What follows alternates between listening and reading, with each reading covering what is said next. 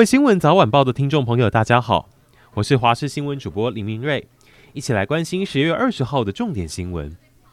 台湾光天化日下发生当街抢钱案，这个状况是发生在苗栗，一名男子身上带着一百多万现金，本来他是想要投资虚拟货币，跟投资专员约在超商外头碰面，可没等到专员，先等到陌生男子想抢走他装着百万现金的包包，幸好旁边路人相当热心，帮忙阻止。现在警方怀疑这根本是诈骗集团的假投资真设局。警察陷入染黑设摊可能，台中有多家汽车代办业者利用修法前的漏洞，跟警方配合，让被吊扣车牌的车辆刻意无牌上路。那员警会取缔，开立一张吊销罚单之后，业者只要缴交罚款，这些被吊扣车牌的车，透过这漏洞能马上重新理盘上路。警方连夜侦讯涉案二十多人，其中五名员警及七位代办业者被检察官諭令交保候传。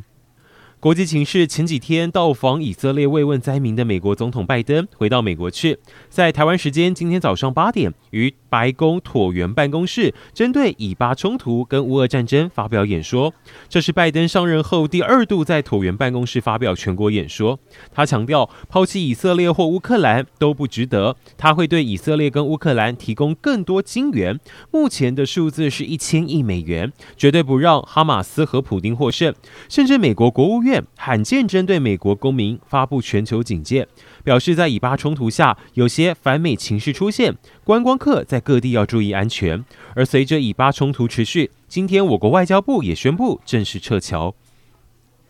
英国创作歌手红发艾德时隔五年将再度来台开唱，将在明年二月登上高雄市运主场馆。高雄市长陈其迈今天上午在个人脸书宣布这消息，结果吸引大批网友留言，有人高喊说高雄不讲武德，相当多大咖都在高雄唱，甚至有网友点名希望把泰勒斯也请来。韩国实力派演员李善均昨天被影射吸毒。根据韩国媒体报道，今天他的经纪公司松口承诺艺人会诚实接受调查，并且进一步指控。报道里头提到的另外一位嫌犯 A 就是毒品提供者。最近这位毒品提供者不断威胁李善均，让艺人精疲力尽。未来也将对这位毒品提供者提出告诉，也呼吁网友别再散播恶意谣言，否则将采取法律行动。以上就是这一节重点新闻，感谢您的收听。